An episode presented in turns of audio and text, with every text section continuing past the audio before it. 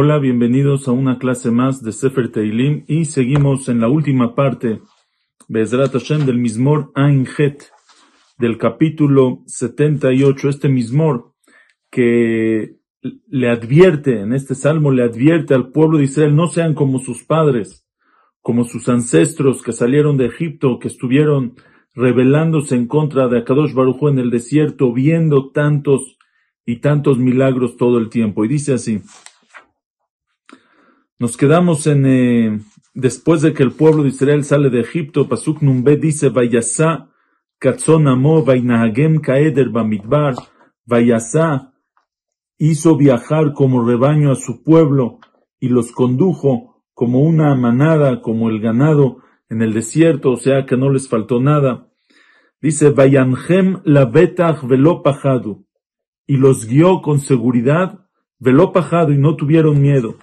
Vet oivehem kisahayam, y a sus enemigos los tapó el mar. Cuando salieron de, de, Egipto, los mitzrim los persiguieron y se hundieron dentro del mar. Eso es Veotoivehem Kisayam. Pregunta el Radak si tuvieron miedo. El Pasuk dice que los llevó con seguridad y no tuvieron miedo. Aquí así dice el Teilim, pero en Pasuk, en Sefer Shemot, en Perashat Veshalach, sí dice que tuvieron miedo. Dice el Pasuk, Vaireu Meod, Vaitzakú Bene Israel el Hashem, tuvieron mucho miedo y llamaron, clamaron, gritaron el pueblo de Israel a Hashem, ¿qué nos trajiste aquí para morir en el desierto, etcétera? Ahí cuando salieron de Egipto, cuando estaban, iban a cruzar, tuvieron mucho miedo. Contesta el Radak dos respuestas. La primera es, el miedo fue un momento. Si tuvieron miedo, pero luego, luego a Baruj les dijo por medio de Moshe, tranquilos, ustedes ya no van a ver más a los egipcios, ya no tengan miedo, y, lo, y eso es eso es, este, y les prometió que van a morir todos sus enemigos, y así fue, lo vieron con sus ojos. Y por eso dijo, Vayanjem la vetach, y los guió con seguridad, veló pajado, y ya no tuvieron miedo. Un momento tuvieron miedo, y después no tuvieron miedo. Y de lo que tuvieron miedo, vet oivehem, de sus enemigos que ellos les tenían miedo, quizá hayam, los tapó el mar. Y la segunda explicación es que cuando dice Vayanhem la betach velo pajadu, es después de que cruzaron el mar. Después de que cruzaron el mar, ya no había miedo. Vayanhem la betach, ahí los guió con seguridad, velo pajadu, no tuvieron más miedo. Betoivehem, quizá allá y sus enemigos los tapó el mar. Vaiviem el Gevul Kocho, y los trajo el Gevul Kocho a su límite sagrado de Hashem, o sea, a Eretz Israel. Har ze cantayemino, a esta montaña cantayemino que adquirió su diestra, su fuerza de Hashem. ¿Cuál es Har ze, este monte? En la montaña, el lugar del Beta Mikdash. Har ze cantayemino. Dice el Radak que por qué dice Har ze, esta montaña, el Beta Mikdash. Dice que este mismor eh, fue después de que se supo cuál es el lugar del Bet Amigdash por medio de Gad Hanavi. El profeta Gad ya había dicho cuál va a ser, ya se sabía cuál era el lugar del Bet Amigdash y por eso dice Har Ze este, como señalando Cantayemino. Vaigaresh mipnehem goim y expulsó mipnehem por ellos, por su presencia a los goim, a los pueblos. Vayapilem behevel najalá y los repartió behevel najalá en, en, en regiones Najalá, la heredad, su parte, su, su, su, parte de herencia. Ahora, ¿por qué se llama Bajevel? La, la, la región se llama Hevel, porque se medía, se medía con una cuerda, con eso se medía, y la cuerda se llama Hevel, por eso se llama Hevel Najalá, una región de heredad, pero se llama Hevel por la cuerda. Vayashken beaoleem shivte Israel. Y hizo morar en sus tiendas, en sus cabañas, o sea, en las casas que eran de los Goim, shivte Israel, las tribus del pueblo de Israel. Entran a Eretz Israel, con Yoshua todo está perfecto, con los ancianos después de Yoshua está perfecto, pero luego viene la época de los shoftim, de los jueces, un juez tras otro juez, y Vainasú, Vayamru et Elohim, y probaron, y otra vez desafiaron, se rebelaron, Vayamru et Elohim, se rebelaron a Hashem Elión, el Supremo, Vedotav lo llamaron y sus testimonios, sus mitzvot no cuidaron.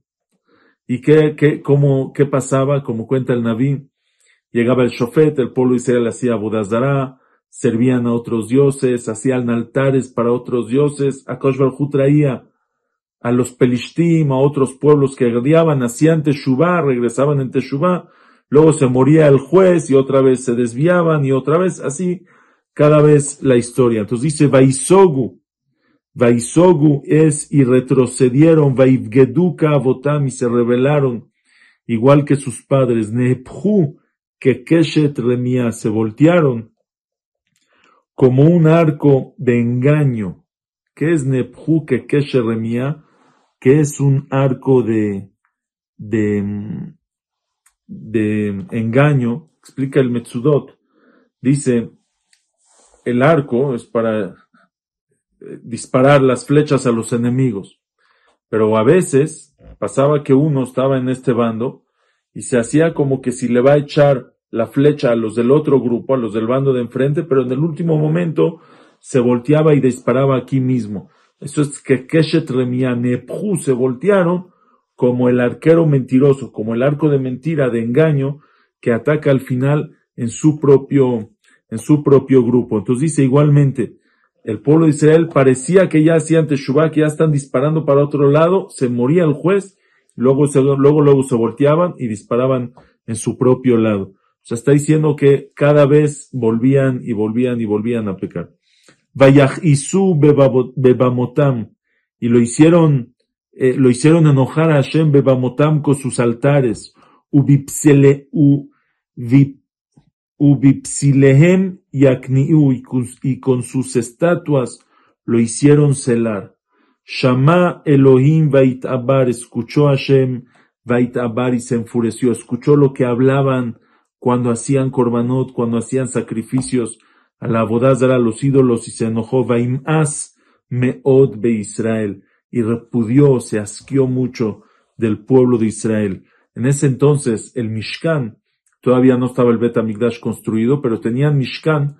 El Mishkan estaba en Shiloh. El Mishkan era el Bet Amigdash eh, portátil, que cuando entraron a Israel lo pusieron en Shiloh y ya era más fijo. Las paredes ya eran paredes fijas. Era Mishkan Shiloh. Y cuando Hashem se enojó, al final eh, hubo una guerra en contra de los Pelishtim, que fue la guerra en que los hijos de, de Elía Cohen, Elía Cohen era el shofet, era el juez, y sus hijos, Jofniu Pinjas, que eran Koanim también, sacaron el Aarón, el Aarón a Kodesh, del Kodesh a Kodashim, el Aarón, el arca, con las lujot, con las tablas adentro, las sacaron para la guerra.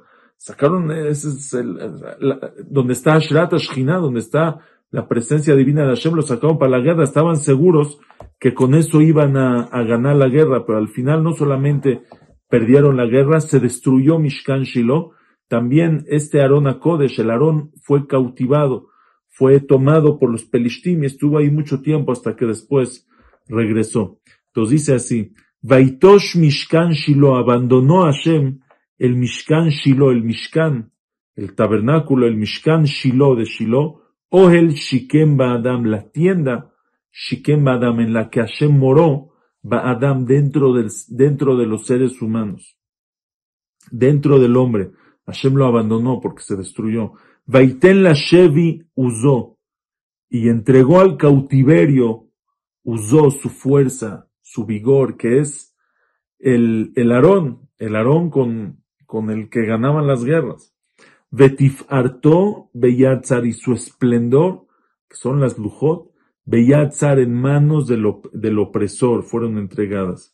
Vayasger la Jerev amó, y entregó a la espada su pueblo, Ubenahalato Itabar, y en su herencia, en su heredad, Itabar se enfureció, Bajurav Achla Esh, a sus jóvenes, a los soldados, los que salían a la guerra, gente, los jóvenes salen a la guerra, Bajurav, sus jóvenes, Achla Esh, los consumió el fuego, se refiere al fuego del enojo de Hashem, los consumió la guerra, que llegó por el fuego del enojo de Hashem. Ubtulotav lohulalo, lohulalu, y sus doncellas y sus mujeres vírgenes, lohulalu, no fueron desposadas, no entraron a casarse.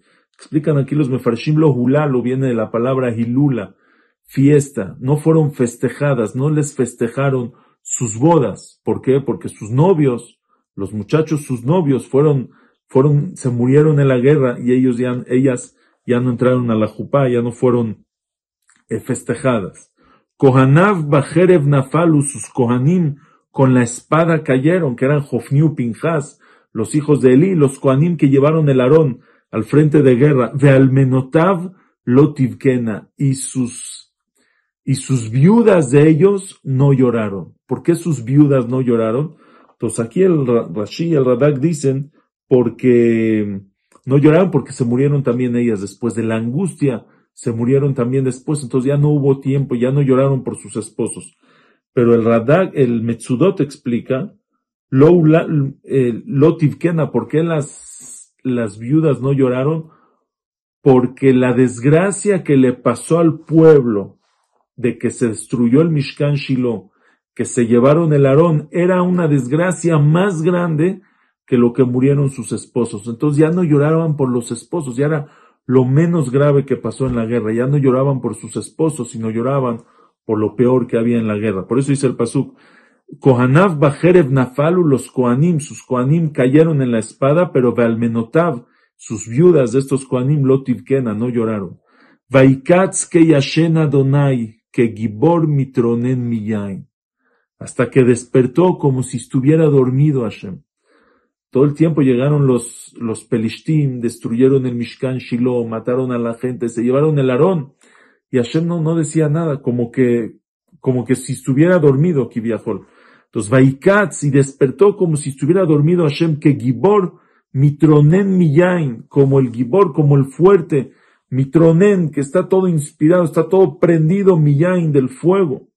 Vayach Tzarav Ahor, y golpeó a sus enemigos, Ajor por detrás, Gerpat Olam Natan Lamo, una humillación infinita les dio a ellos. ¿Qué significa que los golpeó por detrás?